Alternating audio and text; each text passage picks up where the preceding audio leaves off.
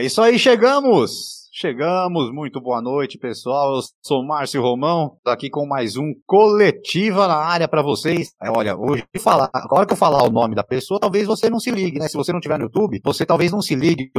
Mas daqui a pouco eu vou apresentar o nosso convidado de hoje. Primeiramente, eu vou começar aqui. Bom dia, boa tarde, boa noite, Marcelo de Mello. Bom dia, boa tarde, boa noite, amigos aí do Esporte na área, Marcião, Diogão. Daqui a pouco você já vai apresentar nosso convidado. Hoje vai ser uma grande live. Vamos, vamos resenhar um pouco de futebol aí, gente. É isso aí, muito bom dia, boa tarde, boa noite, Diogo Ranzani. Fala, meus amigos. Hoje deixei um pouco o clubismo de lado, vim de Kaká aqui, em homenagem, Serginho, tem uma turminha legal aí, em homenagem ao nosso convidado, já já vocês vão apresentar, e é um prazer. Chega mais, já manda o link para os amigos, já convida todo mundo, se faz a pipoca, dá tempo, pipoca 10, 5 minutinhos tá pronta, se for de micro-ondas, 2,5 e vamos que vamos. É isso aí, olha, se eu falar assim, estamos hoje com o Hilton Malta, ninguém vai saber quem é, né? Agora, se eu falar assim, estamos com ele, o cara. Ele é o cara do Estádio 97, o cara da Energia 97 FM. Sombra, ou Sombra Tricolor, né? Arroba Sombra Tricolor. Grande Sombra, apresentador do Estádio 97. Um prazer enorme receber você. Você que a gente escuta aí sempre na rádio. Um, um cara que pra gente é sinônimo de bom radialista, sinônimo de ótima pessoa, sinônimo de um cara de um humor gigante sinônimo de sucesso, principalmente. Sombra, muito obrigado pela simpatia simpatia, muito obrigado pela disponibilidade. Seja muito bem-vindo ao Esporte na Área. Viu? É um prazer é. estar aqui com a gente, estar com vocês. É um prazer estar legal aí, bacana, com essa turma legal, né? Você, Márcio, Marcelo, Diogo, muito obrigado pelo convite. É que nem você disse, pelo nome, cara, só meu pai e minha mãe, né? De resto, ninguém mais vai saber, não tem jeito. Acho que nem o cara do RH aqui da rádio, se ele pegar, ele fala, quem é esse cidadão aqui que eu pago uma grana todo mês? Não deve ter nem noção. Mas obrigado pelo convite. Valeu. O, o Sombra é daquele cara, aqueles cantores que chegam no show, o cara fala, quem é você? Aí apresenta o RG e eu tô falando, não, não é você não. Quem vai se apresentar aqui hoje é o Sombra. Não, não, não conheço é. você. E é dispensado já na porta, né? Já é barrado na porta. Com certeza. Tá Bom, pessoal, vamos começar aqui dando boa noite para os nossos parceiros, nossos apoiadores. Começando pelo Clique, grande portal de notícias, www.jaoclique.com. Você quer ficar bem informado? Vai lá, www.jaoclique.com. Também Bet Mais, maior site de apostas esportivas do Brasil, Bet Mais. Lembrando, tem o link na nossa descrição do vídeo. Você vai lá, se cadastra. Você se cadastrando pelo nosso link, você pode ter até 100% de volta aí no seu primeiro depósito para apostas. Também Rádio Arena Esportes, também lá na página do Facebook, Rádio Arena Esportes. A gente está transmitindo ao vivo pelo nosso YouTube, YouTube do podcast Esporte na Área, também pelo Facebook Esporte na Área, pelo Facebook Rádio Arena Esportes. E um abraço também para o Lucas, lá da LL Esportes, materiais e artigos esportivos. Você vai no Instagram, arroba LL Esportes 13. Lá você encontra tudo com, sobre materiais esportivos, artigos esportivos, tudo da melhor qualidade para você, hein? Mandando também uma boa noite, pessoal que tá chegando aqui no chat. Ser Flamenguista. Ó, oh, Sombra, já vou te avisando, viu? Cuidado que hoje o que tem de flamenguista que assiste esse, é, é, é, essa live não é brin... A gente é tudo de São Paulo, mas o que tem de flamenguista, amigo meu, que assiste, olha. Ser flamenguista não se explica, grande Natanael, do canal Ser Flamenguista não se explica. Um abraço, Nath. Tanque de Tubarões, grande Rafa, canal Tanque de Tubarões também aí na área, já dando boa noite pra gente. O Wellington, lá do canal Flá Consciente, grande Wellington, meu devedor preferido, um abraço para você. Cinco Minutos by Laerte, o outro canal do YouTube, Laerte Campos, meu grande amigo, meu ex-chefe, viu? Esse aí é ex-chefe. Aliás, é chefe até hoje, cara. É um cara que eu aprendi muito na vida. Grande Laerte Campos. Olha, é, tem um canal de YouTube também para você que curte essa área empresarial, é bem legal. Vai lá, segue, curte o canal dele também, viu? Grande senhor Roberto Ranzani, o homem que conhece todo mundo, aquele cara que quando ele quer ligar na Energia FM, é ele. Ele chega e fala: Hoje eu vou ligar na Energia, vou falar com o Sombra. Ele vai e faz. Esse sabe. Ô, Sombra, antes de eu terminar aqui os boa noites primeiro, ô Sombra, eu vou te pedir um favor. Manda um abraço pro é seu Roberto, porque assim, to toda vez que vem um pessoal do seu Roberto, a gente pede um abraço, depois grava um vídeo e manda para ele, entendeu? Como se fosse um react. Então eu vou te pedir pra você mandar esse abraço pro seu Roberto, que é o papai do Diogão aí. Tá certo. Seu Roberto Ranzani, um grande abraço, sucesso, muita saúde e espero que você goste de acompanhar hoje o programa aqui, tá bom? Um grande abraço pro senhor. É isso aí, ó. Quem também tá por aqui, ó. Renê Henrique também tá por aqui. Dona Nessi, mamãe do Diogão, também por aqui. Rogério Fogal chegando. Fernando José de Souza, boa noite, amigos. Bruno Chaves. Gu Ginês, grande Gustavo Ginês também. Um abração pro Gu. Gu logo, logo vai estar tá com a gente aqui falando de esporte internacional. Murilo Surian, radialista aqui de Jaú. Um abraço pro Murilão da Rádio Jauense. Também faz um trabalho bem legal. É isso aí, o pessoal tá chegando. Bom, eu vou começar aqui, Sombra. Pois meu não. momento Maguila. Meu momento Maguila eu acabei agora, o primeiro momento Maguila da noite. É, Sombra, eu vou começar perguntando para você o seguinte: como começou a história do Estádio 97? Como foi a ideia? Quem idealizou? É, como foi aquele começo? Bom, vamos lá. O Estádio 97, a ideia ela teve alguma, algumas origens aí, teve algumas causas. Quais eram? Nós estamos aí mais para o final dos anos 90, lá por 98, 99, mais propriamente 98. E, e o Éder Luiz, que tem a equipe dele de esportes da Transamérica, eu acho que ele estava saindo da Rádio Bandeirantes ou estava ou já tinha saído. E ele estava almejando ter uma outra emissora para ser parceira na equipe de esportes, no qual ele pudesse trazer a sua equipe de esportes, fazer narração de jogos, mesas redondas, etc. E, e aí faria uma parceria financeira e comercial dentro desse, desse processo, né? Só que é, e a gente estava conversando sobre isso, né? O Éder conversando, eu participava das discussões, o dono da rádio, o Zé Antônio, também participava. Só que o, o, o Zé Antônio, que é um dos dois donos da rádio, são dois irmãos, o Zé, Fer, o Zé Antônio e o, o Luiz Fernando. O Zé, que cuida mais da parte artística, ele não, ele não curtia a ideia de ter um formato de programa esportivo, seja narração, debate esportivo, no formato convencional, como é o que o Éder faz, e que você encontra basicamente em todas as emissoras de rádio, né? Então aí o Zé falou assim, olha, não quero esse formato dentro da rádio, né? Daí a gente estava até almoçando e eu propus, olha, dá pra gente fazer, se é para fazer futebol, dá pra gente fazer futebol de uma maneira diferente, né? De uma maneira que a gente pudesse ter torcedores no ar, porque jornalista falando todo mundo já faz, mas o torcedor de fato ele nunca fala. Por mais que jornalistas, basicamente todos sejam torcedores de um time, mas eles têm uma série de regras, de protocolos, etc, no qual eles não vão abrir mão, né, para se declararem torcedores. Ah, então eu coloquei em pauta que eu achava interessante que a gente tivesse torcedores falando. Daí o Zé falou assim: ah, então já pega vocês três que estão aqui na mesa e já faz. Né? Já tem um corintiano, um santista e um São Paulino. Não tinha palmeirense na época. Eu falei: ah, beleza, então vamos embora.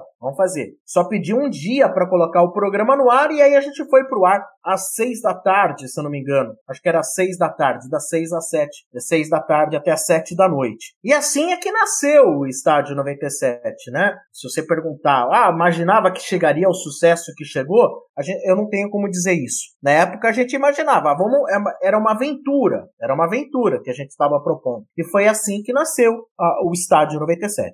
É, e foi. A gente, quando a gente conversou com o Lima, inclusive, a gente comentou, né? Que era bem na, naquela pegada de Transamérica, tinha, tinha um pessoal Transamérica, lógico que não eram torcedores, mas tinha ali é, o Márcio Bernardes, o Gavião, aquela galera que já fazia um pouco de humor, mas não nessa pegada de torcedor, realmente, como vocês entraram com o sucesso que foi, né? Exatamente. Então, assim, a gente fez um negócio que muita gente tentou copiar, é, em termos de rádio, ninguém conseguiu atingir o, o, o, nível do estádio 97, seja em nível de publicidade, seja no nível de audiência, né? Muitos naufragaram pelo caminho, é, alguns ainda perambulam por aí, mas aquela coisa de você ter um torcedor de cada time, de sucesso no rádio, só o estádio 97. É, graças a Deus, né? Ainda bem que é um negócio que deu muito certo e também a partir disso nasceu outra outro produto nosso que é o futebol energia em campo, que é a narração feita por torcedores. Não vou dizer para você que isso é uma invenção nossa, não é? Porque porventura inúmeras rádio webs já faziam isso, mas no rádio a gente não tinha conhecimento aqui na cidade de São Paulo, né, de algo semelhante. Então a gente desbravou mais essa de botar narradores, narradores e comentaristas do jogo fazendo a narração. E quando são clássicos, aí você vai ter narradores e os narradores e comentaristas dos dois times ao mesmo tempo no ar. Lógico, cada um narra quando tem a sua posse de bola, né? Vai lá, Marcelão. Bacana. Ah, bom, cara, eu sou ouvinte do Estádio 97, pelo menos que eu me recorde, acho que 11 anos, quando eu uhum. comecei uhum. a ouvir, mais ou menos. Ah. Então, para mim, falar com o Sombra é, é, falar com alguém que eu ouço todo dia. Então é, é, bem bacana, é muito legal. Mas, Sombra, você comentou sobre o, o início do, do Estádio 97, como ele foi idealizado. E acho que nesses 21 anos vocês passaram por diversas adaptações e, e, e, acho que isso é o mais legal, porque nesses últimos 20 anos a, a sociedade como um todo mudou muito, né? E claro. o Estádio 97 também foi se moldando a essa nova realidade que a sociedade enxerga muitas coisas. E, e, e, o que eu gostaria de saber, como foi esse feeling? Porque assim, o Estádio 97 ele é um programa, ele é basicamente você enxergar numa mesa de boteco um monte de pessoas conversando e de cada um defendendo o seu time, debatendo sobre seu time, tirando um sarro, brincando. E muitas vezes no boteco a gente faz certas brincadeiras e hoje, por conta muito desse politicamente correto, a gente acaba tendo que fazer alguns ajustes e, e até de certa forma faz muito sentido. Então, como que foi essa adaptação do Estádio 97 para essa para esse novo padrão que, que a, a, comunicação, o bom humor vem, vem acontecendo no, nos últimos anos. E até o, o, segue o jogo, segue o jogo, acho que é exatamente para dar aquela abaixada de, ó, esse assunto é. já deu, então vamos é. colocar outro, né? Não, você tem razão. O, o estádio desde o princípio ele mudou demais né? Eu acho que há coisas que de repente eram comentadas e de uma forma que eram comentadas no passado, que hoje elas não teriam mais espaço. Aí você vai dizer, mas que tipo de coisa? Não vou dizer para você que sejam coisas é, que levariam uma pessoa a, a ser processada, para ser cancelada, né? Mas às vezes aquela. Por exemplo, você pega assim, piadas que a gente falava antigamente, piadas de humor negro, por exemplo, né? É, então, assim, às vezes acho que isso acontecia. Hoje já não acontece mais. Ou se acontece, cara, com muito cuidado, né? E dependendo de se você já vai vendo como é que a coisa vai, vai evoluindo, é como você disse, já entra o juiz e segue o jogo, né? O, o juiz ele tem uma participação fundamental. Agora, eu acho que está também no inconsciente de muitos de nós, a gente também vai observando, então acho que os integrantes do programa, conforme o passar dos anos, eles também vão observando o comportamento ao seu redor, eles também, de repente, eles vão entendendo, opa, se eu falar isso, não vai cair bem, não cabe mais falar determinado tipo de comentário, né? Então acho que isso também não é só uma questão de você, por exemplo, eu tô ali na mesa comandando, né? Então assim, até pelo perfil do programa eu tenho como de repente fechar o microfone das pessoas, delinear, comandar, ancorar a participação da galera. Então, basicamente você vai moldando às vezes através de um fecha o microfone, isso não, excedeu e bota o juiz com uma soma do próprio autoconhecimento que as pessoas passam a ter de acordo com aquilo que eles observam, as transformações na televisão, as transformações que elas acompanham também ouvindo outras emissoras de rádio, as mídias sociais, né? Então cada um vai amadurecendo também e mostrando tipo, puxa, aquilo que eu falava não tem cabimento. Aquilo que eu falava cabia nos anos 80, não cabe mais. Como cabia até no início do programa, final dos anos 90, hoje em 2021, não cabe mais né? É aquela coisa, não cai bem. Não, não, de repente você vai falar e vai ficar um silêncio no ar, você vai falar assim, pô, o que de repente muita gente ria, hoje vai se transformar num silêncio constrangedor, né? E a gente vai se adaptando. O ser humano ele tem uma capacidade muito grande de adaptação, né? E a gente vai se adaptando também a, a, aos novos tempos, né? Uh, talvez algumas coisas politicamente incorretas elas ainda aconteçam, mas eu entendo que nada que seja algo que você fala, não, isso é, é, tão incorreto a ponto de alguém ser preso, tão incorreto a ponto de alguém ser processado, tão incorreto a ponto do programa ser tirado do ar.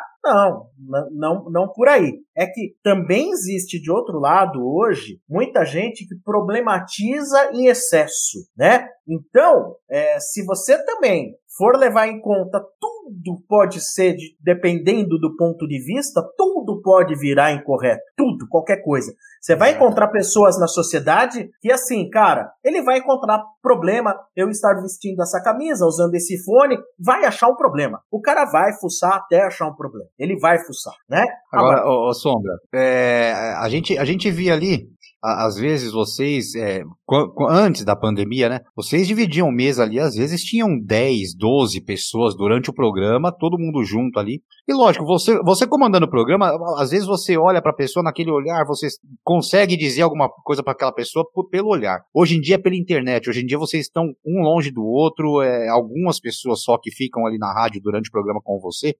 E, e aí eu vou fazer uma pergunta para você que é assim: como que, como que você consegue dar uma segurada às vezes quando tá junto Ale Oliveira, Mano Menezes e Motinha, gente? É, deve ser complicado para segurar ali pela internet, né? Ah, então, cara, mas assim, é, como a gente já tem uma convivência muito grande, muitas vezes eles já sentem quando a coisa tá escapando, né? Já sentem um pouco quando tá escapando. Porque por fazer o programa tanto tempo, eles já sabem que se eles, é, é, vamos supor, o Alê, o Mano, por exemplo, conforme vai, ele já sabe qual é basicamente, já tem uma ideia de qual é o limite que eu vou botar ali, né? Então eles já sabem assim, olha, eu já não vou passar dos 70 por hora, que se eu for a 71 por hora, eu sei que o Sombra vai cortar meu microfone, ele vai botar o juiz, ele vai me podar. Então a convivência, a experiência de tanto tempo a gente fazendo junto, basicamente uns já conhecem os outros, sabe? Então hoje, mesmo nós estamos fazendo o programa com alguns nos no estúdio, só três. A gente limita a três pessoas dentro do estúdio e, e os demais que são cinco em casa, online, é, só de ouvir, cara, só de ouvir, de timbre, de colocação, cada um já sabe se vai estar tá infringindo, se vai infringir um padrão do programa. Já sabe. Pelo feeling, pela convivência, pela história, entendeu? Não é, às vezes não precisa tanto olho no olho, porque quando você tava, a gente tinha todo mundo ali na mesa, às vezes você já olha pro cara, faz um sinal, ó, menos, menos, né? né? Então, isso ajudava bastante. Mas não sentimos a, a, a, dificuldade por estarmos à distância. A gente não sente essa dificuldade. A gente cresceu junto, amadureceu junto. Então cada um já sabe. Tem um entrosamento muito bom. Vamos lá, deixa eu já fazer uma pergunta que é uma sensação que eu tenho. Eu queria saber se você tem essa sensação. É, a gente que acabou conhecendo muita gente na pandemia por conta da, das lives e tudo que a gente andou fazendo, a gente percebe que o público, e é ouvinte do Estádio 97, ele é um público que aceita muito mais a zoeira, a bagunça, a brincadeira. Ele acaba recebendo de uma forma menos agressiva do que um público que de repente não, não, não acompanha tanto. Não sei se você tem essa sensação de que o torcedor rival ele acaba gostando do, do participante corintiano, mas também gosta de você porque sem você não tem aquela bagunça. Porque eu percebo isso na minha família. Não sei, porque meu pai, quando participou, ele encheu o saco do Santista, mas ele ficou falando tudo. Quando ele desligou, e faz muito tempo, era novo, Aí quando ele desligou, ele falou: Meu, eu adoro esse Santista. Eu falei: Pai, mas você falou um monte de coisa aqui para ele. Ele: Não, mas se não tem ele no programa, não tem graça. Você percebe isso do torcedor rival também? Mas se não tem rival, não tem sucesso. Você imagina, né? Vamos falar de futebol paulista. Se existisse só um grande, ele ia tirar barato de quem? E o futebol, se você não tem de quem você tirar um barato, o futebol não vive futebol não vai ter vida. Então, é, é aquela coisa, você precisa ter o oponente para você viver, né? E é legal que no estado de São Paulo ainda são em quatro oponentes, três e meio, três e meio. Mas você sente que o público que acompanha vocês acaba tendo esse feeling de aceitar melhor a brincadeira do que de quem de repente não acompanha vocês sempre? E aquela brincadeira que de repente para alguém é ofensivo, para o público que já acompanha sempre, já leva naquele, naquele tom da brincadeira, já salva ali para poder tirar o sarro do amigo. Você sente que tem essa. Vocês treinaram o público de vocês para entender que uma brincadeira, que isso faz parte? Então, a, a gente não, não fez nenhum treinamento, mas os ouvintes acabaram, é, acabaram sendo treinados. Muitos eu acho que podem ter desistido pelo caminho, né? Ainda tem ouvinte hoje, ouvinte novo, que às vezes eu acompanho, ele entra lá, e, e fala, faz um comentário. Às vezes você fala, pô, esse cara aqui não conhece o programa. Você quer saber se o cara ouve há muito tempo e se ele é novo? É pelo comentário que o cara faz. Às vezes ele tá lá no comentário e, e o cara chega e fala assim: é, é, assim, eu não sei propriamente qual o comentário que a pessoa faz, mas você nota que o cara, opa, ele não conhece muito bem. Agora, muitas pessoas, mesmo os mais velhos que acompanham o Estádio 97, num determinado momento, quando eles conheceram o programa, o cara viu, ele falou assim: peraí, um monte de louco falando ao mesmo tempo. Não gostou no primeiro momento, porque tinha um monte de louco falando ao mesmo tempo. Talvez no segundo momento ele não gostou, porque tinha um louco falando mal do time dele, ou mais loucos falando mal do time dele. Passada a segunda, terceira semana, ele falou assim: "Ah, eu deixa eu voltar lá naqueles cara lá". O cara não gostou no começo, mas ele fala: "Ah, deixa eu voltar", porque algo fisgou ele, algo fisgou. Aí o cara volta, se acostuma e passa a ver que esse é o novo normal para ele num programa de rádio. A coisa muda. Tudo que é novo gera estranheza, né? A gente, às vezes, quando uma coisa é muito nova, primeira impressão é falar, hum, não gostei. Isso é, olha, muitas vezes é que nem comida japonesa. Difícil alguém que gostou da primeira vez que provou. Verdade. Mas depois, da quarta fatia, da quinta fatia, o cara com aquele com peixe na boca, ele começa a raciocinar, fala assim: peraí, deixa eu entender por que, as pessoas gostam. E o cara fala: pô, é legal mesmo, ó, esse tal do atum, o salmão, se eu misturo com isso aqui, pô, olha, não é que o, o gosto até que é legal? Cara, é, é assim, você vê cerveja, eu, eu não bebo, eu não bebo cerveja. Eu não bebo nada, aliás, né? Eu fico me perguntando, como que um lazarento pode gostar de beber um negócio amargo? o Márcio responde para você fácil, Sombra. Eu imagino, eu imagino, eu imagino, né? O copinho dele aí tem cerveja, o meu tá com Sprite aqui.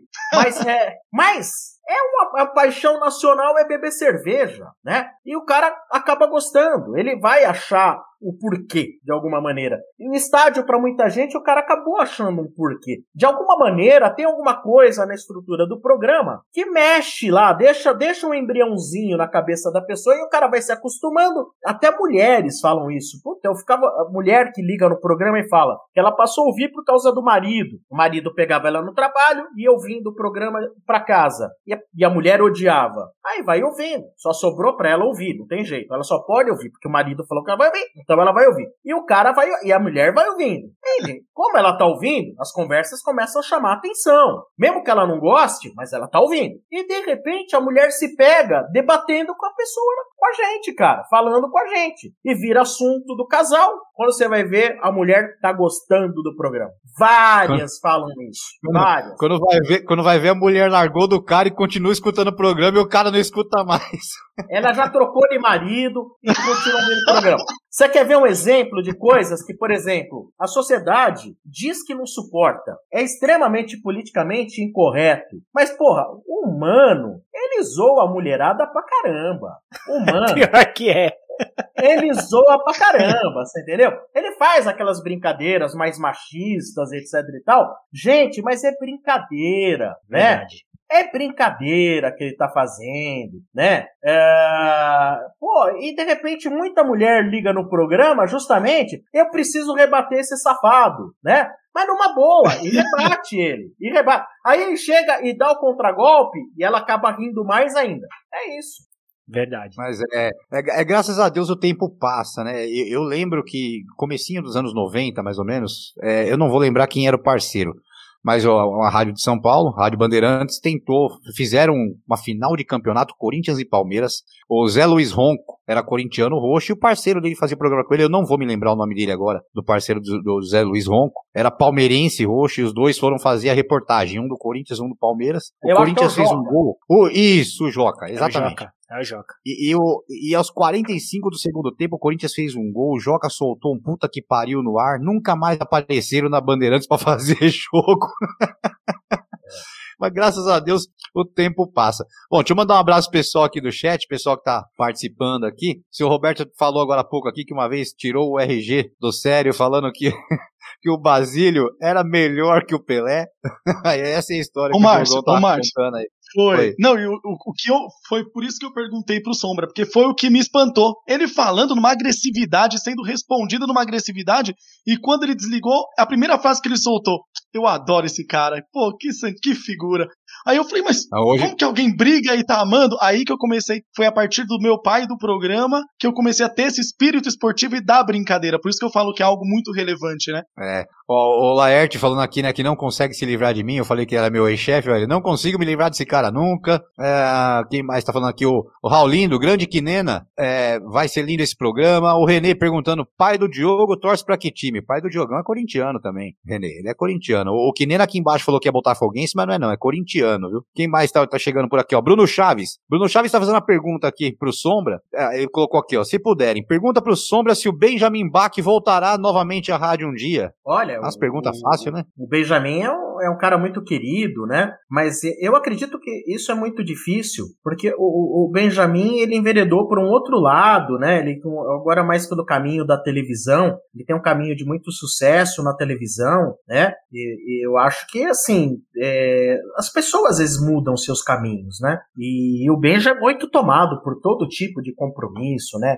Ele tem as mídias dele, tem os podcasts dele, né? Então, assim, poxa, não é por falta de amizade, não, né? O Benja é um cara muito querido por, por quase todos nós, né? Então, não é por isso, não. Mas é um cara que tá fazendo muito sucesso agora na televisão, né? Então, eu, eu entendo que, assim, não, eu não consigo imaginar que ele volte ao programa. É isso aí. Quem tá por aqui também, o Márcio Bonanome, tá por aqui. Eu já falei que eu não sei se é Bonanome ou Bonanome. Um dia eu, eu vou descobrir o nome dele direito.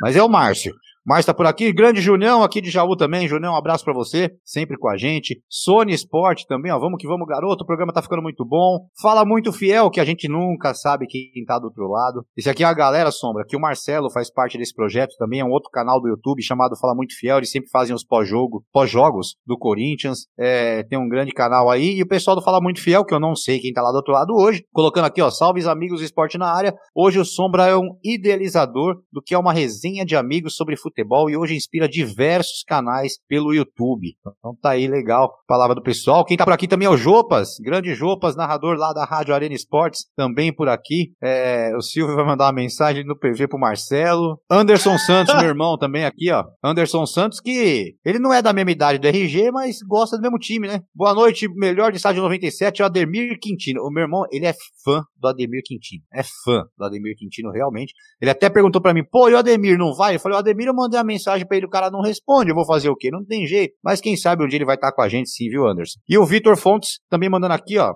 Fala Sombra, sou seu fã. Terminei de escutar, escutar o estádio de hoje agora. Se precisarem de um cruzeirense pra bancada, tamo... é, é, isso que eu ia te perguntar também, Sombra. É, um, um dos... O, o DNA talvez o maior DNA ainda do, do, do estádio 97, é realmente essa coisa. Hoje, a, a, acho que 90% da equipe, vamos colocar 98% da equipe, venha de ex-ouvintes de vocês, né? O Mano, o, o, com o irmão dele, que agora Marcão. me foge o nome. Marcão. O Marcão. Mano e o Marcão. É, é, o pessoal, o, o, Mota, é uma o galera RG. que era ouvinte, o RG, é, era uma galera que era ouvinte. Como, é, como, como o que, que você acha de, é, assim, quando a gente fala disso, do DNA do programa ser esse? Olha, eu entendo que grandes radialistas, assim, acho que a, a, vida do dia a dia, o cotidiano, tá cheio de radialista bom, tá cheio. Só que às vezes a gente não sabe, às vezes eu acho que o radialista hoje é um entregador de cartas, é o carteiro, acho que tem muito radialista exercendo a função de bombeiro, tem radialista trabalhando de Uber, aplicativo, dirigindo táxi. Nós temos radialistas aos montes. Só que os caras não sabem que são radialistas. Por quê? O radialista, muitas vezes, eu entendo que ele não precisa ter uma formação acadêmica, ele fazer uma faculdade para dizer que ele é radialista. Para ele ter boas ideias, saber se colocar no ar, para ele saber falar num veículo, eu acho que isso aí tem que estar tá muito mais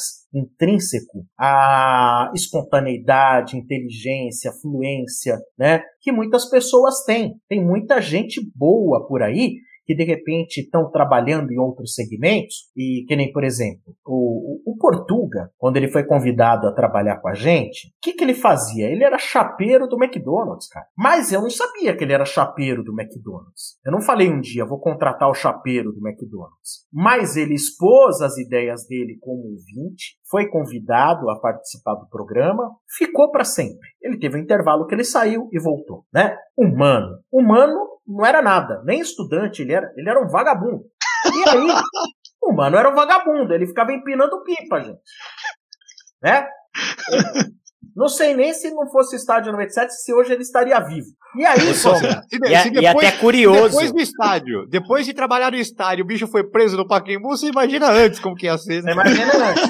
Ô Sombra, é. e é curioso como era o Mano no início da trajetória dele do estádio. Quem ouve o Mano agora não tem a menor ideia do que era o Mano antes. Não faz a menor ideia, né? Ele talvez seja o que sofreu a maior transformação. Concordo. Mas o bom é que ele não perdeu a inteligência, uhum. as grandes sacadas e o amor pelo Corinthians. Mas ele foi meio que polido. E ele que se poliu, porque ele é tão inteligente a ponto de compreender que se ele não fosse lapidado, se ele não soubesse se lapidar, ele talvez perdesse grandes oportunidades, né?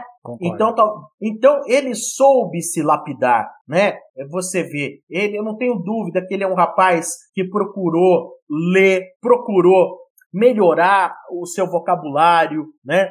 Ele procurou essa melhora. Eu não tenho dúvida disso. Porque nós nunca chegamos para ele e falamos: olha, você tem que melhorar. Pra gente já estava bom. Pra gente, do jeito. Se ele até hoje continuasse o que ele era, nós não acharíamos mal, ruim. Para nós já estava bom, né? Mas ele se lapidou e continuou participando do programa, mas só que de uma maneira mais polida. Mas ele não perdeu a essência dele, né? As grandes sacadas, a inteligência, né? Então aquilo que a gente estava dizendo. Você vê assim, as transformações que o programa teve. Ele mesmo captou uma transformação que ele entendia necessária para ele. E foi muito importante, eu entendo. Até mais para ele do que para o programa. Mas o programa não perdeu com isso, né? Acho que não perdeu. Ganhou, ganhou até a, a partir do momento. Eu acho que assim, apesar das fanfarronices que muitas vezes ele fala de propósito, que é para sacanear, para provocar, mas às vezes por trás de muita fanfarronice que ele fala, tem, uma, um, tem um fundo de verdade gigantesco. Tem um conteúdo ali, né? Implícito ali, tem um conteúdo ali, né? É, às vezes ele fala alguma coisa para provocar, para mostrar que é fanfarrão, mas via de regra tem um fundinho de verdade naquilo que ele provoca, né? Então é isso aí. Vai lá, Marcelão.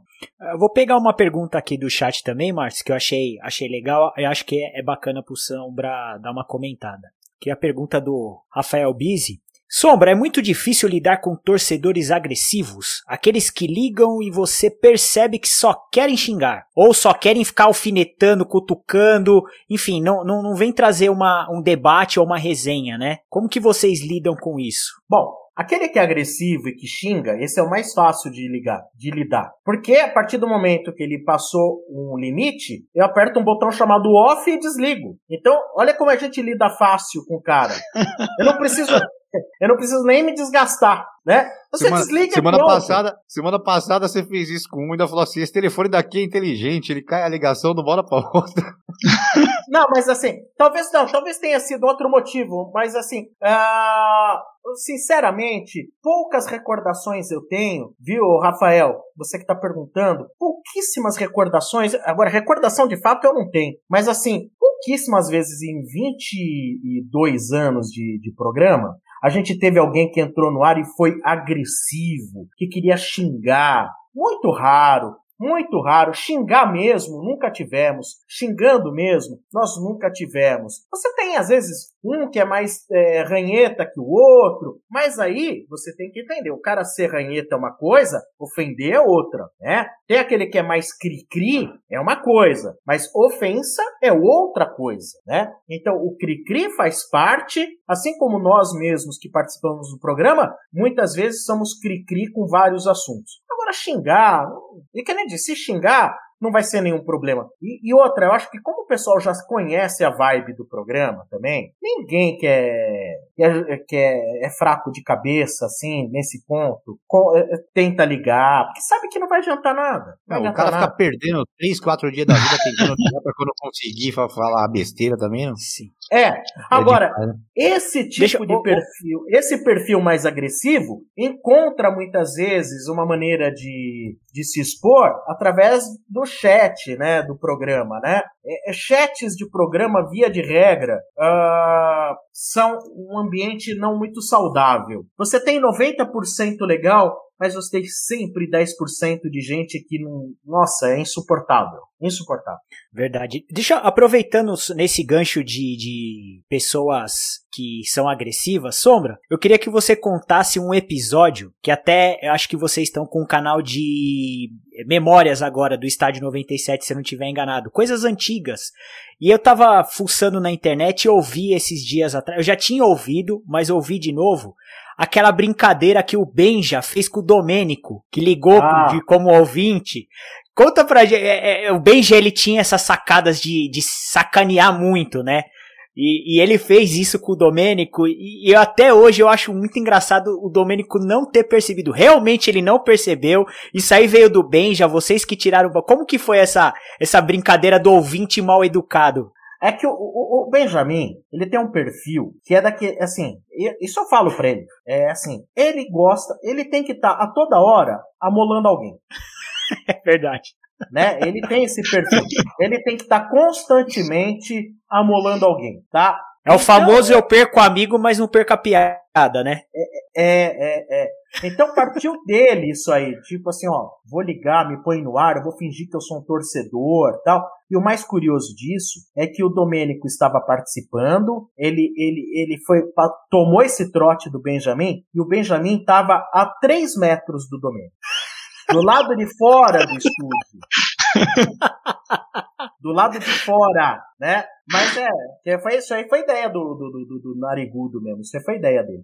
Ai, muito bom. Vai lá, Diogão. Deixa eu. E tirar o Domênico do sério não é muito difícil. É, é dá pra perceber. Com isso. Dá pra eu perceber. Com isso. Deixa eu fazer uma pergunta que é uma curiosidade mesmo. É de saber quando você descobriu que tinha vocação para trabalhar no rádio. Você era um menino lá que queria ser jogador de futebol, mas não jogava nada. E, ai meu Deus, mas eu não quero sair do esporte. Como que, como que, como que você chegou até aí? Ó, isso é uma história e tanto, porque eu me apaixonei pelo rádio lá pelos 11, 12 anos de idade. Lá por 1981, me apaixonei pelo rádio. É, talvez aqui vocês mais novos do que eu não tenham tido esse prazer, talvez, mas assim, em 1981 eu tive o meu primeiro Walkman, né? E eu tive aquele amarelão quadrado. Eu tive é... aquele quadradão, esse eu tive. Então, e aí eu ganhei um primeiro Walkman o Walkman tinha acabado de ser lançado. E ouvindo, eu ficava ouvindo, passando pelas rádios, etc. E me apaixonei. Me apaixonei pelo rádio. Já tinha uma paixão pelo rádio antes do Walkman, mas não pelo rádio FM. Gostava muito de ouvir rádio AM. E gostava muito de ouvir futebol, narração de futebol, show de rádio. O show de rádio, é, para mim, o melhor programa da história do rádio, o show de rádio. Eu ouvia, comecei a ouvir lá por 78, 79. Eu tinha 9, 10 anos, por influência do meu pai. Eu achava aquilo fantástico. Então, o show de rádio para mim era uma coisa maravilhosa, né? Eu tinha uma paixão gigantesca e, e gostava de ouvir o Gil Gomes de manhã. Então, você imagina, eu tinha 8, 9 anos de idade, eu ganhei, quando foi num Natal, não sei que Natal que foi, eu ganhei um motorrádio, um rádio de mão, um motorrádio desse tamanho. Não existia FM nesse rádio aí. O FM era uma coisa tão recente que nem os rádios eram lançados com FM. Na época que eu ganhei não tinha FM ainda. Acho que ganhei em 76, 77. Eu era muito novo. E tinha AM, tinha ondas curtas e ondas tropicais. Mas eu já ouvia, então eu ouvia desde cedo. Eu ouvia lá o. O Afanásio Jazade eu não gostava muito, mas o Gil Gomes eu adorava as histórias macabras, etc e tal. Ele fazia uma dramatização maravilhosa, né? Ouvia muito futebol, apaixonado pelo show de rádio. Mas em 81, quando eu ganhei o Walkman, e aí já tinha FM e tudo, aí eu passei a ouvir mais o FM. E, e veio na minha cabeça, veio essa paixão mas junto da paixão veio para mim algo no qual eu comecei a anotar todas as músicas que tocavam nas rádios pop, né? Comecei a anotar, eu comecei a montar um, um, um livro, um caderno universitário. Uma playlist, uma playlist. Anotava tudo, tudo. E botei na minha cabeça que um dia eu queria trabalhar em rádio, com 11, 12 anos. Eu botei na minha cabeça que eu gostava de jogar futebol, mas eu sabia Sim. que eu jamais seria jogador de futebol e nem sonhei em ser jogador de futebol. Jamais sonhei com isso. E, mas o meu sonho, que era como uma criança tem de ser jogador de futebol, o meu sonho que eu colocava, esse é o meu sonho, mas eu não vou realizar. Eu vou ser, sei lá, um dia arquiteto, engenheiro. Eu estudava. E estudava para me formar em algo. Mas tinha guardado no meu canto lá aquela coisa. Um dia serei radialista, quem sabe? E aconteceu que eu comecei a gravar fitas cassete. Eu tenho centenas de fitas cassete de várias FMs dos anos 80. Então, eu passei meio que fazer um autoaprendizado de como era estruturada uma programação de rádio, apresentação de rádio, né? Meio que eu fui absorvendo aquilo, meio como autodidata. Também não sei se aprendi muito, mas eu acho que eu ia assimilando aquilo. E quando foi em 1984, eu comecei a ter crise do pânico, síndrome do pânico. E chegou em 86, ficou de uma maneira tão insuportável que eu tive que abandonar a escola. No terceiro ano eu tive que parar de estudar porque eu não conseguia mais sair de casa. E aí, rapaz, o rádio se tornou mais meu companheiro do que em hum. qualquer outro momento. Se eu não sair de casa, minha vida era dormir, comer, ouvir rádio e assistir televisão. Mas o rádio se tornou um companheiro maravilhoso. Já era e passou a ser mais ainda. E parei de estudar. Aí, quando eu, em 87 já estava melhor da doença, voltei a estudar completei o terceiro ano e como eu tinha em casa equipamento de som e gostava de gravar fitas, etc. E eu gostava de algumas músicas que às vezes eu ouvia no rádio, mas você não achava numa loja como o Mapping, como era Breno Rossi, lojas de departamento que vendiam discos, porque eram músicas que somente você encontrava disco importado. E não sei como também chegou ao meu conhecimento que essas músicas que eu gostava, músicas importadas, é, eu encontraria num lugar chamado DJ Club. Bati na porta do DJ Club e aí o cara atendeu. Eu perguntei para vocês vendem música aqui? Ah, vendo música, vendo. É, ah, então você pode gravar fita cassete para mim? Pode. Sei lá se ele cobrava não sei quanto de dinheiro de hoje, 50, uhum. 100 reais uma fita cassete e eu selecionava as músicas, né? E o cara ajudava a escolher. E o cara perguntou, e quem me atendeu foi o dono, né? O dono falou assim: você não quer trabalhar aqui? Eu falei: para fazer o quê? Aí o cara falou: olha, eu tenho um programa de rádio na rádio Bandeirantes FM de São Paulo, na época já conhecida por Band FM. O programa chamava Sweet Love, né? Um programa de música black romântica que ia ao ar no, nas noites de segunda a sexta na Bandeirantes. E o que, que eu preciso fazer? Olha, eu, ele fazia a programação, eu tinha que separar os discos da discoteca do cara, lavar os discos e botar num case. Uhum. Aí o office boy do DJ Club ia levar o case no fim da tarde para a Rádio Bandeirantes com as músicas que seriam executadas, né? Então foi assim. E, por, e aceitei trabalhar. No dia seguinte eu já comecei a trabalhar. No dia seguinte eu aceitei trabalhar lá. É, e além disso eu entregava discos importados para os DJs na noite de São Paulo. Os DJs também iam nesse comércio que era o DJ Club comprar disco importado. Eu fazia a venda. Passei a ter um relacionamento muito bom com os DJs da época, estão, são meus amigos até hoje, trabalham com a gente na Energia 97, muitos deles até hoje. Mas só que nesse lugar não só por esse vínculo que existia da Rádio Bandeirantes, mas lá eu conheci um radialista chamado Julinho Mazei, que era filho do Júlio Mazei, que era o CEO do Cosmos de Nova York. E o Julinho Mazei era um radialista muito conhecido, né? muito conhecido. Hoje é mais conhecido das pessoas mais velhas, os novos não conhecem. E na época ele era muito conhecido. E conheci ele lá no DJ Club e ele chegou para mim e falou: Pô, você quer me ajudar a produzir o meu programa? Quer me ajudar primeiro levando os discos que eu seleciono aqui para rádio todo sábado à noite, onde ele fazia o programa New York Express? Daí eu falei assim: Pô, você tá de brincadeira. Se eu quero, ah, é tudo que eu queria, né? E aí comecei a levar os discos, depois eu comecei a dar ideias para o programa, fazer textos do programa, e depois ele foi convidado a trabalhar na Rádio Jovem Pan, e eu passei a, a, a trabalhar para ele na Rádio Jovem Pan em função do programa dele, mas aí eu ia muito na Jovem Pan e o coordenador de promoção da Jovem Pan, que era o Fernando Leão, gostava daquilo que eu fazia para o Julinho e perguntou se eu não queria trabalhar no departamento de promoção da Rádio Jovem Pan FM. Eu falei, pô, para ontem, né? Larguei toda a história de DJ Clube e comecei a trabalhar em rádio. E ali minha carreira foi desenvolvendo até chegar hoje, né? Já vão mais de 30 anos. mais de 30 anos, é. Eu comecei a trabalhar nessas de levar case de discos na Rádio Bandeirantes, foi em 87. Então meu vínculo com o rádio já tem há 34 anos. E propriamente funcionário de uma emissora de rádio aí desde 89. Então são 32 anos. Meu primeiro registro em carteira foi da, da Jovem Pan FM, da Rádio Jovem Pan, Pan-Americana SA. Então isso já são 31 anos, né? O primeiro registro. Então pra você entender, cara, como que surgiu essa história de trabalhar em rádio? Eu sonhava que queria trabalhar em rádio, cara. Sonhou tanto que aconteceu. É, é, Sonhou tanto que aconteceu. É, engraçado, é engraçado, né, Sombra? Porque assim, quem, quem trabalha com rádio ou quem gosta de rádio, invariavelmente, por mais que ele seja de FM hoje, invariavelmente a pessoa começou escutando no AM, a pessoa se gostou do rádio pelo, pelo AM. Eu, eu costumo falar isso porque é, eu, é, eu não continuei em carreira, nada disso, mas eu um dia trabalhei em rádio. Trabalhei em rádio, sim, do nada, do nada. Eu, eu viver minha vida legal. Aí meu pai conheceu o dono de uma rádio em Itanhaém. Meu pai virou e falou assim: Ah, meu filho gosta disso, o cara manda ele vir fazer um teste. Eu fui lá e fiquei três anos na rádio Itanhaém trabalhando lá. É, inclusive na, mesma rádio que o Odinei Ribeiro, na Rádio Anchieta de Itanhaém.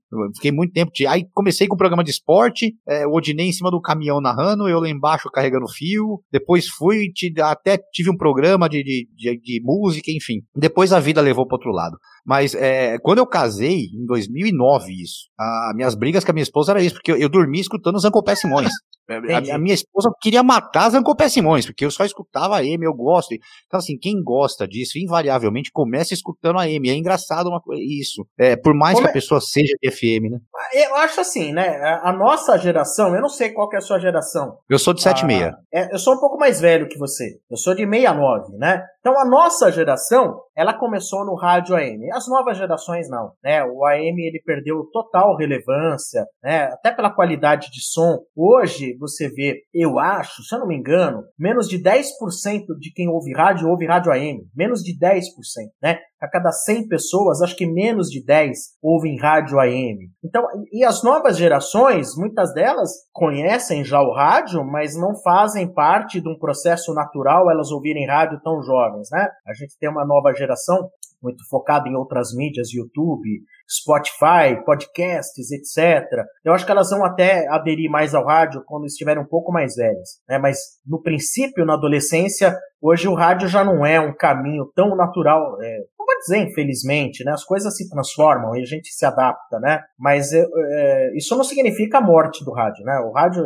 o rádio é, ele é muito presente. O rádio ele continua se sustentando, mantendo. E o rádio hoje ele invadiu as outras mídias, né? Então nós aqui na Rádio Energia 97 a gente tem os principais programas com conteúdo falado são colocados aí no YouTube, né? E, e é uma hum. coisa que vem sendo vem colaborando inclusive para gente com o crescimento da própria audiência audiência de rádio. Hoje a gente vem constatando é, muitos jovens que não sabiam do programa Estádio 97 e do Energia em Campo por causa da internet. Então eles estão vindo para o rádio através da internet, através de YouTube através de outros canais. É, era exatamente isso que o Rafa tinha colocado aqui, que ele tinha feito exatamente essa pergunta, se, se o YouTube ajudou a aumentar a audiência do programa.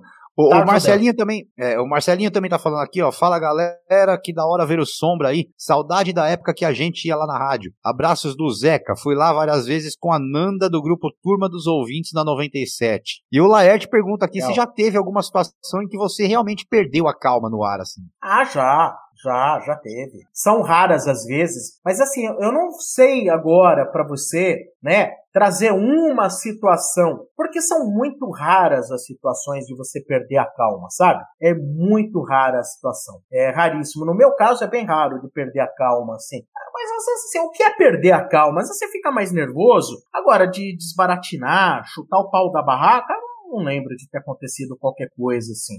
Sinceramente, não acredito. Não, não lembro de ter acontecido. É, o Laerte fez essa pergunta porque é o cara mais calmo do mundo, meu pai do céu. Ah, o tempo da calma dele dura 30 segundos. Eu bem sei disso. Vai lá, Marcelão. Ai, ai. Ô, ô Sombra, ah, vocês da, da Energia 97 têm dois eventos que são muito curiosos por ser feito por uma rádio, né? Que é o Navio na Véia e o resort do estádio 97. Como que surgiu a ideia? É, eu lembro do eu eu tenho eu sou o híbrido entre você e o Márcio, tenho 35, então eu peguei um pouco da rádio AM, da FM e essa nova geração aí de YouTube, podcast e assim por diante. Mas é, da onde que surgiu a ideia do navio, a ideia do resort? É, por exemplo, o resort eu acho muito legal porque é a oportunidade dos ouvintes estarem com vocês, conversarem com vocês de igual para igual, não que vocês não sejam, mas é automaticamente a gente acaba olhando vocês como ídolos, né? E, e ter a oportunidade de um fã falar com o ídolo. E, da, e a questão do navio, né? Porque é um evento grandioso e cada ano, né? Infelizmente tivemos aí a pandemia que deu uma brecada, mas cada ano estavam tendo shows uns melhores que os outros. Então, da onde surgiu a ideia de uma rádio ter dois eventos tão grandiosos assim num calendário aí? Olha, eu acho assim, as ideias, elas na nasceram até de maneira natural. Por quê? Você tem que somar as informações que você tem. Então vamos lá. Navio da Energia na Véia. O navio da Energia na Véia, ele nasceu calçado em algo que chamava já Festa do Energia na Véia. Então, muito bem. O Energia na Véia, ele nasceu em 1999 também. Também em 99, né? Um programa voltado para flashback, a gente encontrou uma brecha ali para o perfil de programação que tinha a, uma certa carência no rádio FM. O programa estava no ar, legal. Não vou dizer para você que era já o mega sucesso que é hoje, mas aí me chamou a atenção, nos chamou a atenção, quando o, um dono de uma balada chegou e falou o seguinte: Oh, eu queria fazer a noite do Energia na Véia. Eu falei, tá bom, beleza. Fizemos um acordo comercial, né? E, e foi feita a noite do, do Energia na Véia. Para surpresa do cara, foram cerca de 300 pessoas. O que chamou a atenção que de repente o cara tinha uma balada lá que cabia 400, 500 pessoas, depois 300. Ele fez, ele falou, quero fazer de novo. Ah, legal, vamos acertar, comercialmente vamos fazer. 500 pessoas. Beleza. Falei assim, gente, peraí, para que que eu vou agora, para que que a rádio vai vender a festa do Energia na Veia para os outros? Vamos nós mesmos fazer. E a gente tinha um parceiro muito antigo, infelizmente eles já fecharam, que era Broadway, na Barra Funda, Zona Próximo Oeste. da minha casa. Nossa senhora, É, então. Marquei São Vicente. É, Isso. boa, boa, do lado de casa. Exatamente. Nós tínhamos uma amizade muito grande com o pessoal da Broadway, o Luiz, que era o proprietário, o Irã, que era o Brother, gerente da casa. desculpa, é, é, desculpa, rapidinho. Brother, pra quem não sabe, que começou lá no Nacional Atlético Clube da Comendador de Isso. Souza, foi a primeira baile da Broadway. Exatamente. Daí a gente falou, pô, vamos fazer nós mesmos. E como a gente é uma parceria boa com o pessoal da Broadway, eu falei assim, pô, vamos fazer aí na Broadway? Vamos. Então vamos embora. Vamos rachar tudo. Vamos rachar tudo. Cara, e assim, primeira festa, 3 mil pessoas. Uau. Aí, depois de um tempo, gente, não cabe mais na Broadway. Vamos fazer uma especial, a mega festa do Energia na Veia? Vamos. E fizemos no Espaço das Américas. E foram 5, 6 mil pessoas. Ô, louco. Se- Foram 6 mil pessoas. Trouxemos uma atração internacional, balada, coisa de flash house, coisa mais baratinha, etc e tal. Aí trouxemos Information Society. Pusemos 10 mil pessoas. Não cabia mais gente, sold out. E naquela época, a gente acabou fazendo amizade com um- empresário que ele fazia alguns eventos em navio, né? Fazia eventos assim, grupinhos fechados em navio para 100, 200 pessoas. E a gente começou a fazer uma parceria com essa pessoa é, em termos de fazer festa de música eletrônica, mas não flashback. Começamos a fazer. E como ele já tinha conhecimento de um pessoal que fazia, é, trazia navio para o Brasil, eu pensei assim, cara, que, que a gente não faz a festa da véia? Faz o navio da véia. O cara falou, pô, legal, bacana. Vamos fazer a festa, vamos fazer o navio da véia? Vamos. Conversamos com o pessoal que faz, trazia navio, eles toparam a parceria e ali nasceu a história do navio do Energia na Véia, que começou.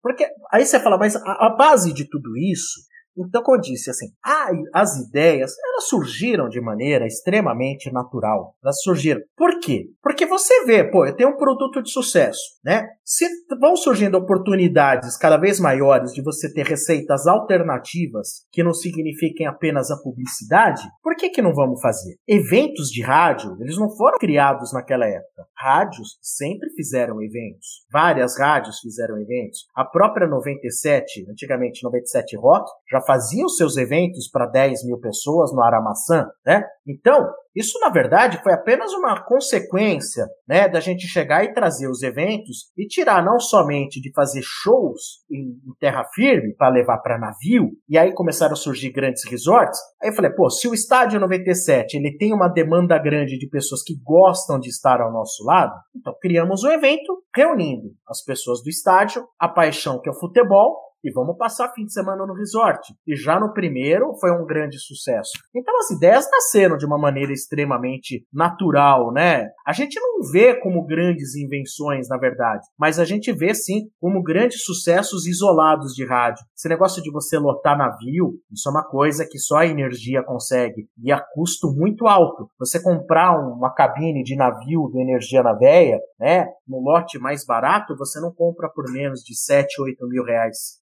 Em termos de fazer resort, por exemplo, não existem outros similares, cases de sucesso envolvendo rádio que não seja da rádio energia. Porque, de certa forma, a energia ela se desprendeu um pouco só de ser uma rádio que toca música e passou a ter conteúdos, alguns tipos de produtos que tinham como criar extensões e braços no Energia na Véia, o Estádio 97. Então assim que nasceram os programas e os seus derivados. Muito bom, muito bom. Bacana, bacana. Agora eu quero falar um pouco do seu time, né? Não, não tem como não falar com Sombra e não perguntar. Eu sou um adepto, um fã, eu sou um defensor do técnico estrangeiro, moda, eu gosto mesmo. E eu queria saber como que tá a sua expectativa. Agora é o do torcedor mesmo. Como é que tá a sua expectativa com o Crespo, com o São Paulo, a volta do Miranda? Como é que tá tudo isso aí? Então, a expectativa é boa, o início de trabalho é bom, né? Mas assim, apesar de eu ser torcedor, eu sou super pé no chão, cara. Assim, o começo é bom, bacana, legal, né?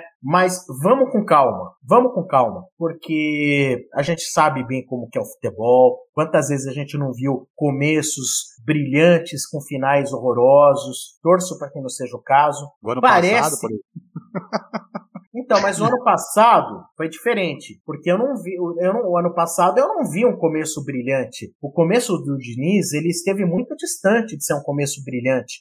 Ele teve um meio quase brilhante, né? Porque a pandemia travou, né? O que quando a evolução, quando parecia que o Diniz tinha encaixado, a pandemia veio e parou tudo, né? Então, cara, mas isso aí é, eu acho que é, é relativo que a pandemia tenha coibido, cara. Eu acho. Eu, eu não vejo dessa maneira, não. Eu não vejo dessa maneira. Uh, eu acho que o, o Diniz, ele teve, assim. Uh, uma exceção de sucesso que foram algumas rodadas do Campeonato Brasileiro, né? Ele teve aí uma sequência aí de uns 10 a 15 jogos que ajudaram o São Paulo a... É, foi, foi aquela sequência, foi aquela sequência, Sombra, assim, olha, a gente vai entrar um pouquinho no ritmo agora da coisa, né? Foi aquela sequência até encontrar o Corinthians. É aquela sequência que o São Paulo tem todo ano. Encontrou o Corinthians, acaba a sequência. É, Infelizmente, realmente, a partir daquele momento que o São Paulo enfrentou o Corinthians, quer queira, quer não, aí foi um start ali que deu para uma sequência ruim. Depois daquilo, o São Paulo ainda ganhou do Atlético Mineiro e jogando até razoavelmente bem. Mas eu acho que várias coisas ali degringolaram. Na verdade, eu acho que assim, o normal do São Paulo não era, até pelo time que tinha, normal do São Paulo não era se manter em primeiro lugar. Normal do São Paulo era ficar onde ficou, quarto, quinto, sexto lugar. E a exceção foi quando ele vinha ganhando vários jogos e conseguiu atingir o primeiro lugar, né? O Diniz deixou algumas coisas boas, deixou algumas coisas ruins. Na soma geral, eu acho que não deixou é, mais prós do que contras, infelizmente. Né? Talvez eu acho que tenha sido o pior ano do São Paulo em termos de desempenho. Eu acho que foi o pior ano do São Paulo Também em termos acho. de desempenho. Apesar de não brigar para não cair, mas eu acho que foi o pior ano. Uh... As eliminações, né, ficaram muito marcadas, né? É. Agora, penso eu que o início do Crespo é muito melhor que o início do Diniz, né?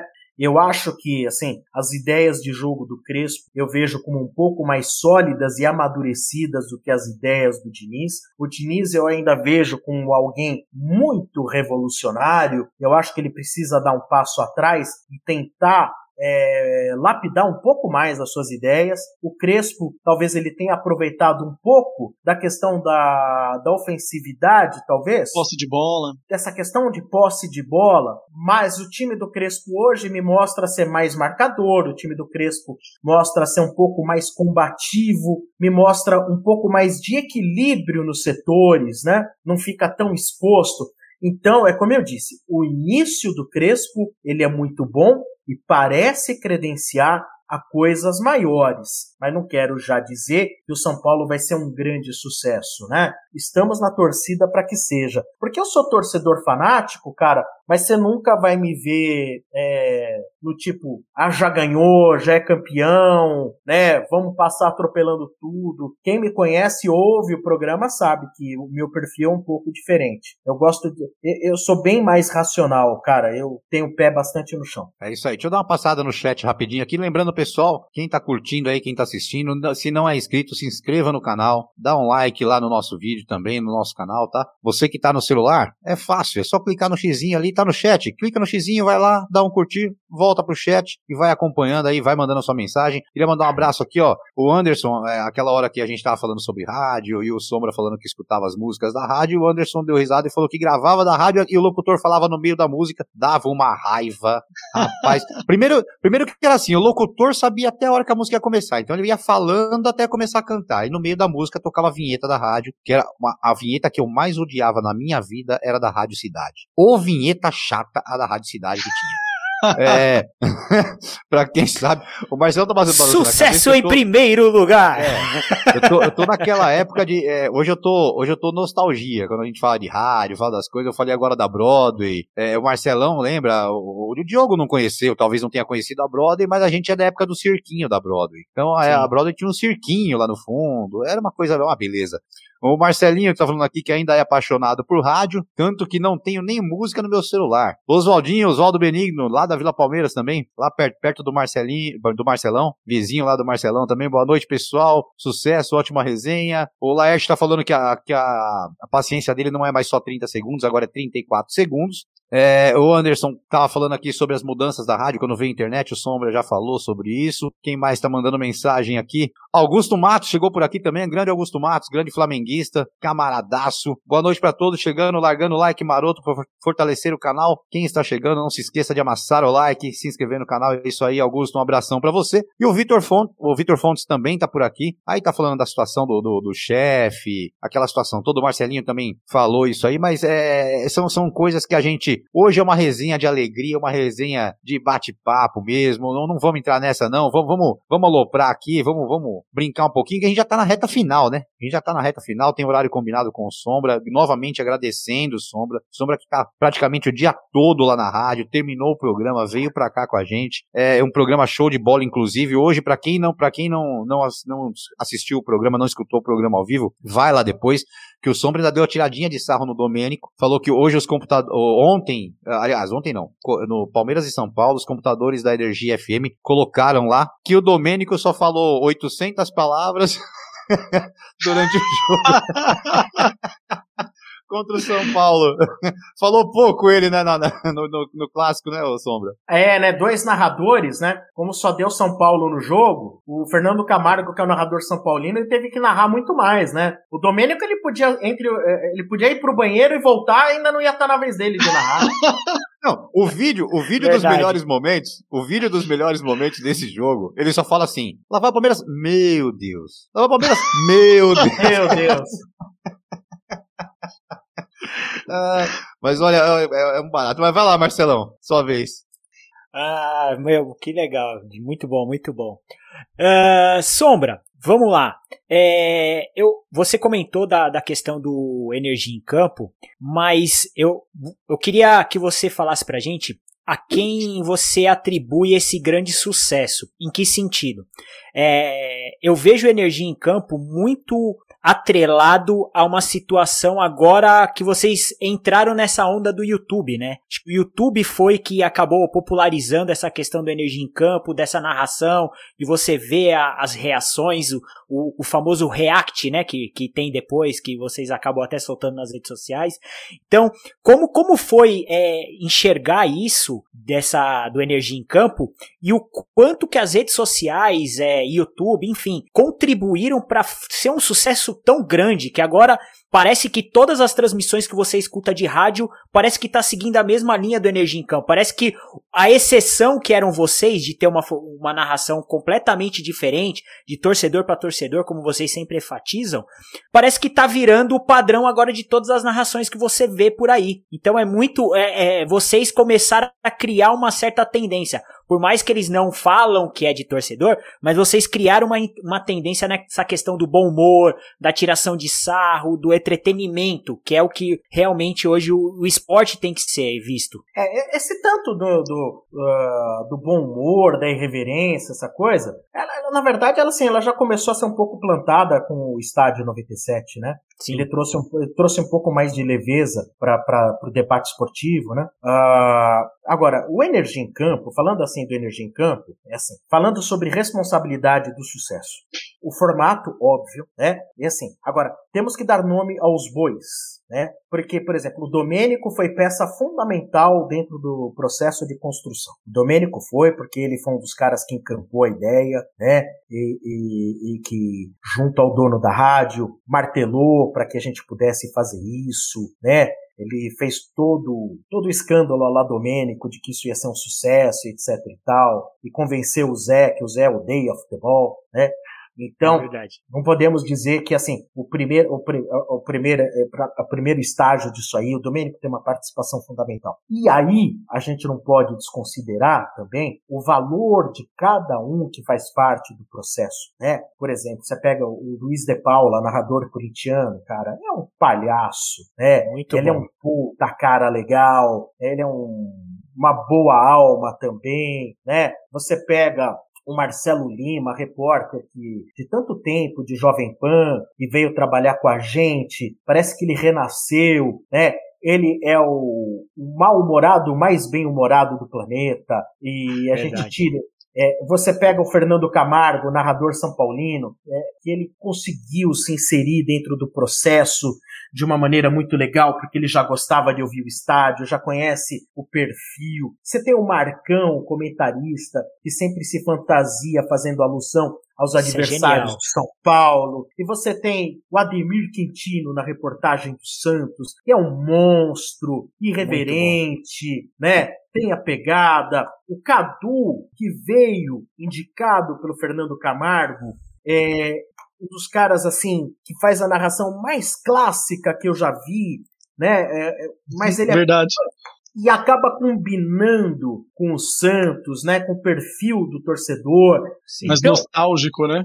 É. Então, assim, humano, a Letícia, dois comentaristas corintianos, a Letícia Beppler, ela é uma das pessoas que melhor fala de futebol. Concordo.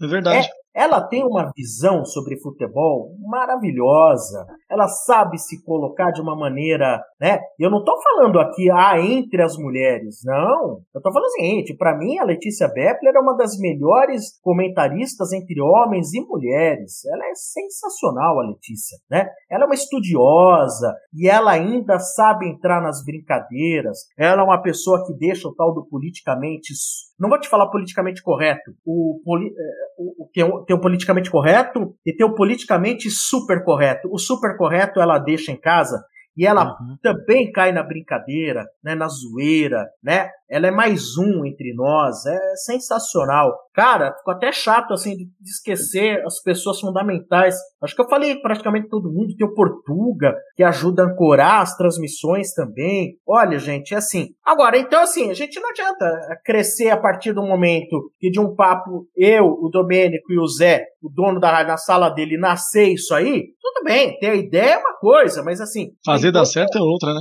Fazer dar certo é outra, né? E graças a Deus tá dando muito certo. Tá Sim. dando muito e, certo. E, e, o mais legal, né, Sombra, é que o mais, pelo menos quando eu acompanho, eu não tô nem aí para quem tá gritando gol. A minha preocupação é quem tá levando. Porque a melhor reação, pelo menos a, ninguém tá preocupado com quem tá comemorando. O negócio é pegar o celular, tirar aquela foto da cara de quem tá tomando o gol pra mandar pro amigo, gravar. É muito divertido. É muito divertido. Ô, Sombra, Exato. deixa eu aproveitar e fazer só uma perguntinha. Você falou que é um torcedor pé no chão.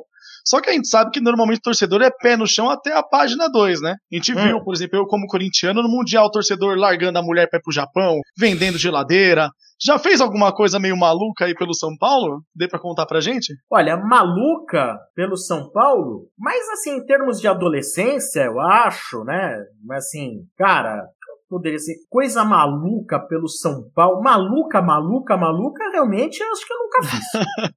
É... Eu vi uma história, eu vi uma história, não sei se você lembra, de que você uma vez pintou a tua rua. Eu não lembro direito. É, você deixou a tua rua toda de uma cor, numa época que tinha tal do, do, do pó branco na torcida. Tem é, uma história é. dessa, né? Eu ia mencionar essa aí, entre uma das é, pouquíssimas, aliás. Foi Campeonato Brasileiro de 86 né, decisão no Brinco de Ouro, uh, eu não fui para esse jogo, fiquei em casa. Eu já era da torcida Dragões da Real desde 84. E, e, um do, e uma das coisas que eu mais curtia era chegar cedo nos estádios em dia de grandes jogos e clássicos. A gente ficava só enchendo os copinhos de, de cerveja, copinho de papelão de cerveja, com farinha branca, que era para jogar na entrada do São Paulo, né?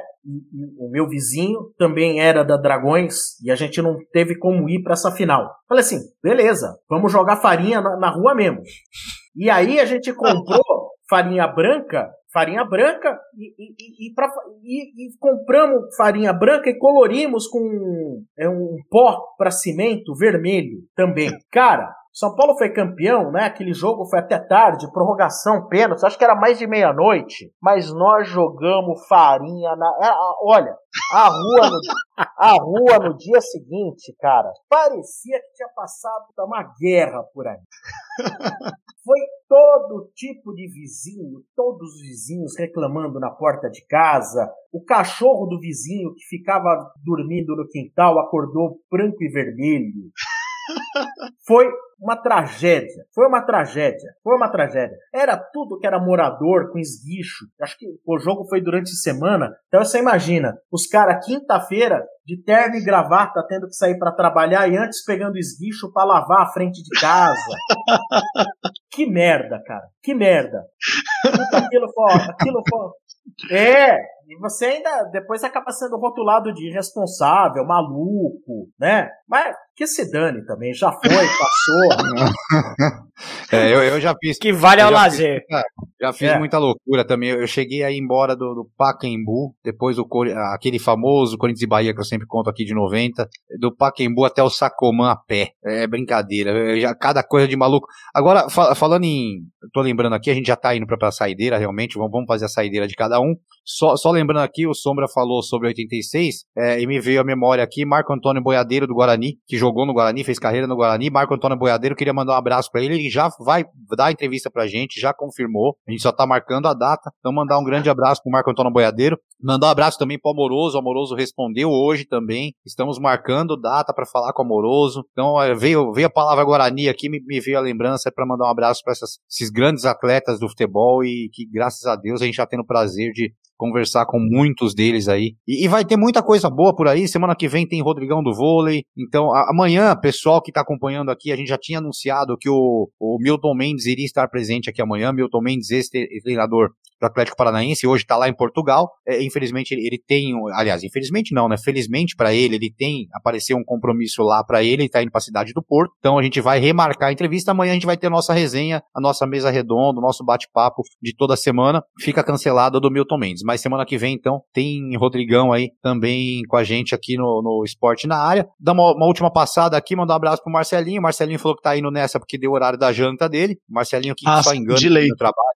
Isso aí só engana no trabalho. Eu nunca vi igual. Marcelinho, pra enganar no trabalho, igual ele, eu tô pra ver. Já é a quarta é, vez que ele sai pra jantar hoje. Exatamente. É, dá seis, ele entra às seis da tarde, seis e vinte ele tá no, no, na janta, sete horas tá no café e sete e meia tá jantando de novo. Depois não sabe o que que tá gordinho. O Vitor Fontes aqui, ó, energia em campo é sensacional, assisto absolutamente todos os jogos do time de São Paulo pelo YouTube de vocês. Nem ligo a TV para assistir o jogo. A graça é assistir vocês, tomara que continuem com esse sucesso por muitos anos. Tá aí, Marcelão, vamos de saideira? Vamos lá, Marcelão. Bora, bora, vamos lá fazer a última pro, pro Sombra. Uh, Sombra, uh, a gente teve aí a, a polêmica ontem, né? Ontem estourou a tal da bomba da Superliga, né? Pessoal aí, os clubes europeus europeus, os gigantes europeus aí querendo montar uma liga entre eles e, e, e, tentar fazer essa pressão em cima da UEFA, da FIFA, enfim. Queria saber qual, qual a sua opinião aí dessa Superliga. Você acha que, que isso vai para frente ou é só uma pressão para a UEFA ceder algumas coisas a esses clubes grandes? Se isso você acha que pode trazer algum reflexo aqui para América do Sul, futebol sul-americano? Qual a sua visão aí dessa possível criação dessa Superliga?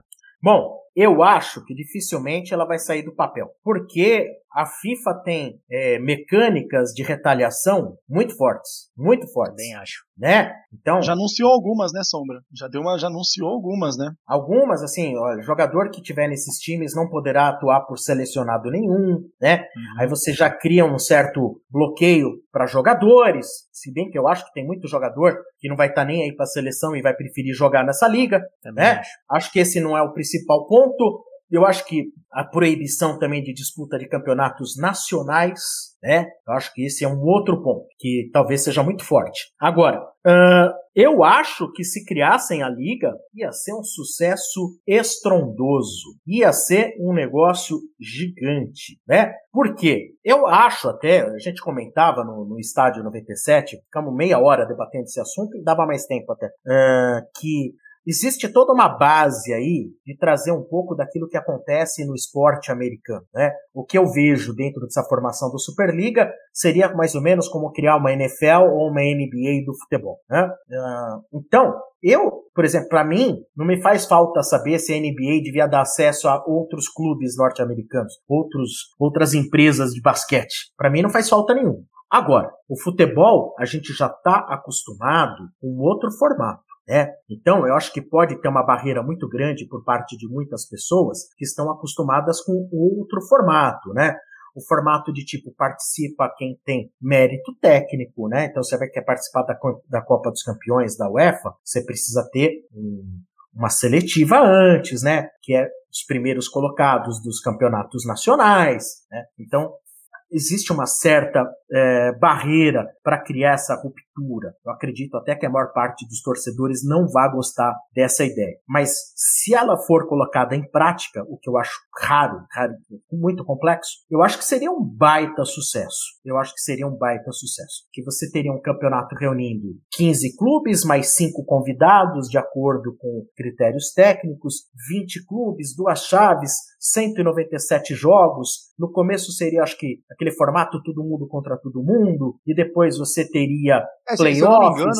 Se, se, eu não me engano, Sombra, desculpa, é, eu tava vendo hoje, seriam 215 jogos e, e seriam meio que um sorteio para ver quem jogaria com, com, contra quem, não seria, tipo, seriam dois grupos, mas não seria todo mundo exatamente contra todo mundo. É mais ou menos, é o que eles chamam de tabela aqui, suíça. Marcião, se você quiser, eu é, mais, é, é, é, é, Diogão, é mais ou menos uma tabela suíça, uma coisa assim. E, e, e realmente, hoje na, na, no programa de vocês, aquele debate foi show de bola. Eu, eu, assisti o programa todo hoje, escutei o programa inteiro, principalmente nessa hora. E como a gente fala, às vezes tem, tem as brincadeiras, lógico, tem as piadas, mas tem aquela, aquela coisa da verdade. O Domênico, inclusive, falava sobre isso, dessa cultura nossa, de um time ter que ser campeão brasileiro para chegar numa Libertadores, ser campeão da Libertadores para chegar ao Mundial, essa é a cultura nossa. Por outro lado, o Alê, também com aquela forma dele, é, irônica tal, mas também falando a verdade, que ele falou o Arsenal hoje, que é um dos grandes times do, do mundo, mas o Arsenal não disputa uma Champions desde 2016. E, e nunca ganhou uma, né? Arsenal, né? E numa dessa o Arsenal iria entrar ali, tipo, eu sou o, o fodão, desculpa a palavra, eu sou o fodão então, e vamos lá, né? Então, mas é assim, é, muita gente gosta do futebol, gosta da NBA, e ninguém reclama que o Orlando Magic, um time porcaria, participa. E que o New York Knicks não consegue jogar há muito tempo de, de forma competitiva, né? e que o Knicks, se eu não me engano, é a franquia mais rica. É a, é a mais, mais cara. A mais cara. Não ganha nada há trocentos anos, né? Mas... E, e, o Miami, e o Miami Dolphins na NFL só toma pancada. Então, mas muita gente, eu, eu não posso dizer de você, de você de você, né? Mas eu, eu, acredito que tem muita gente que fala, meu, como a NBA é legal, né? Olha que campeonato sensacional, é que fórmula, né? Puxa vida, que bacana. Mas não admite o mesmo formato pro futebol. Então eu não sei aí o quanto que pode ter ali de uma certa contradição. Talvez uma certa contradição. Agora, cada um, cada um, né? O futebol ele se originou de uma outra maneira. A gente acompanha a NBA desde que é NBA há muito tempo nesse formato. É como eu disse para vocês, né? Tudo que é novo, em princípio, gera uma certa rejeição, né? Agora, será que as pessoas iam deixar de assistir os jogos se acontecesse a Superliga? Não, não gosto, não vou assistir. Será? Pouquíssimo provável que não, não né?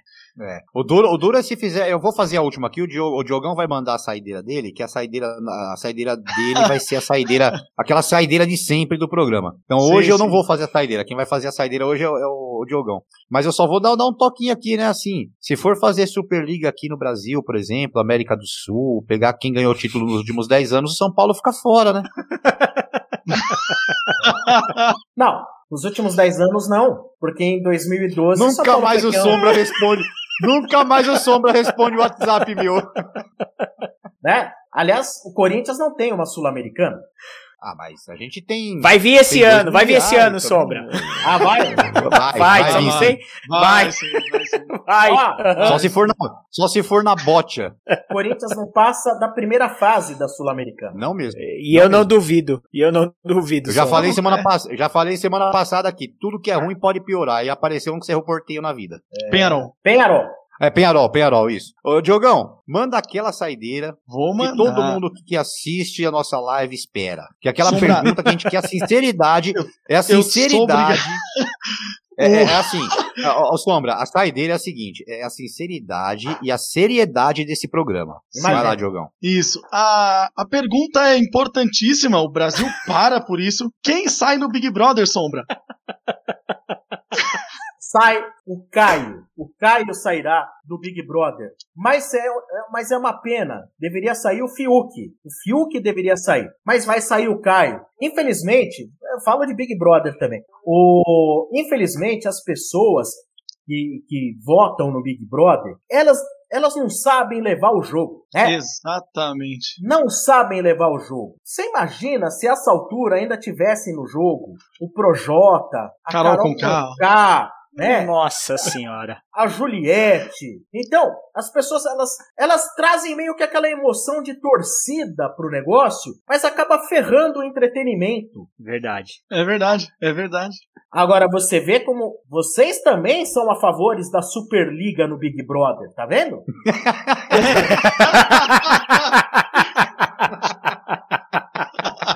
Todo mundo gosta de uma Superliga, né? Até no Big Brother. Essa foi melhor.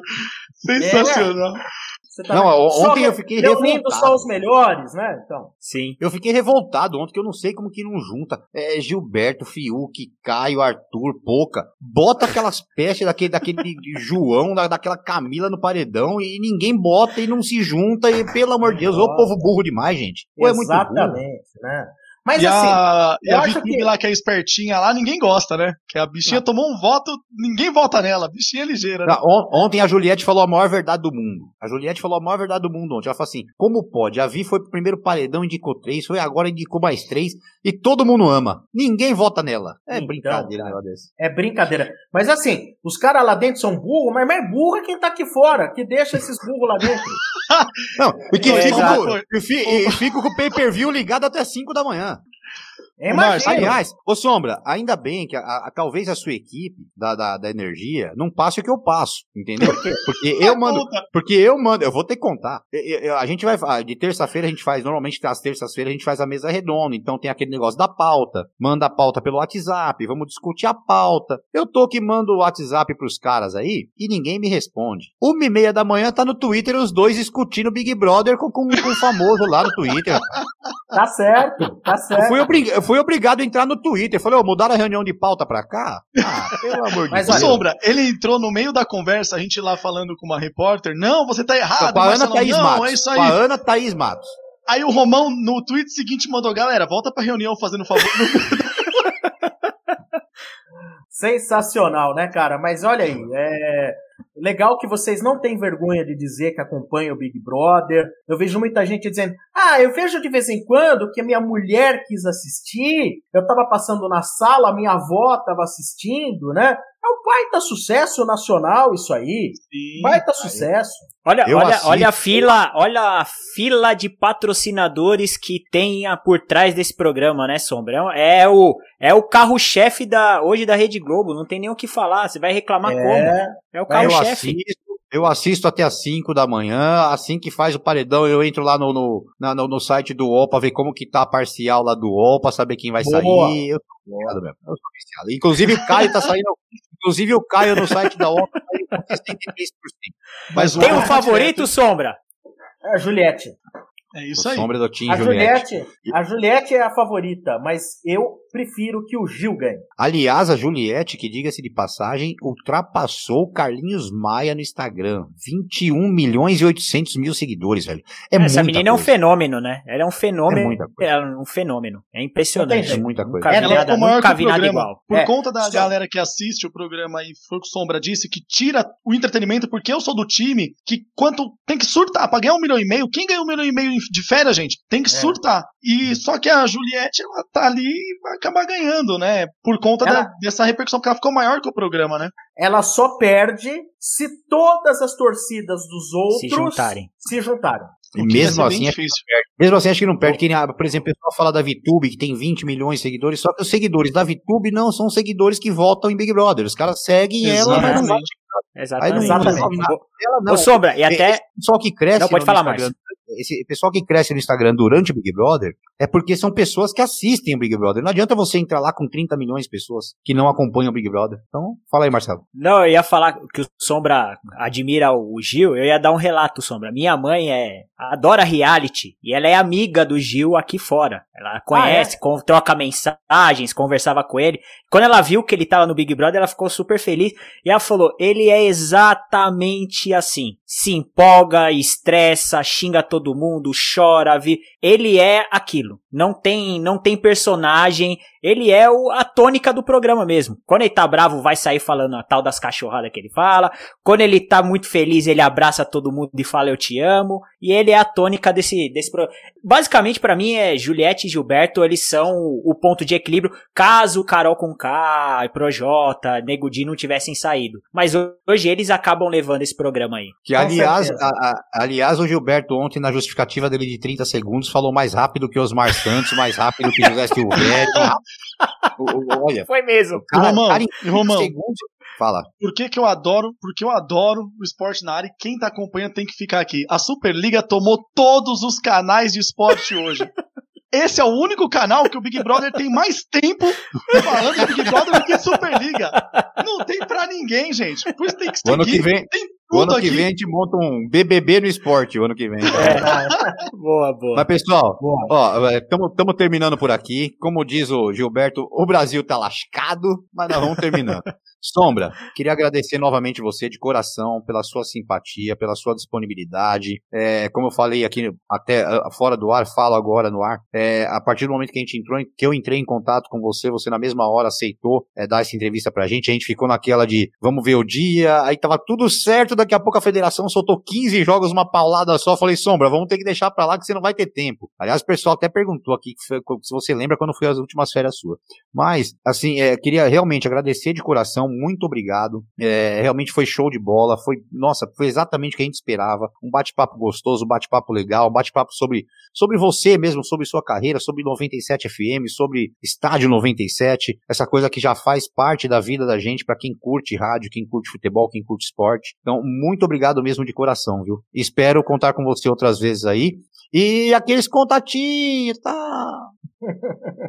Gente, muito obrigado, tá? Valeu, foi muito bacana esse papo, foi ba... o tempo passa rápido, né? O papo é bom, o tempo passa rápido, já quase uma hora e quarenta a gente conversando, mas é, é que são assuntos que interessam a todos, e aí a conversa vai e vem, então foi muito bacana estar com vocês, participar do Coletiva na área, né? Poxa, Sempre que vocês precisarem, estamos à disposição. Só desejo sucesso para vocês. E quem quiser me acompanhar, além da Rádio Energia 97, né, tem aplicativo da rádio, tá no YouTube também, né, 97,7 na Grande São Paulo. Também estou em todas as mídias, YouTube, Twitter, Instagram, tá tudo lá, né?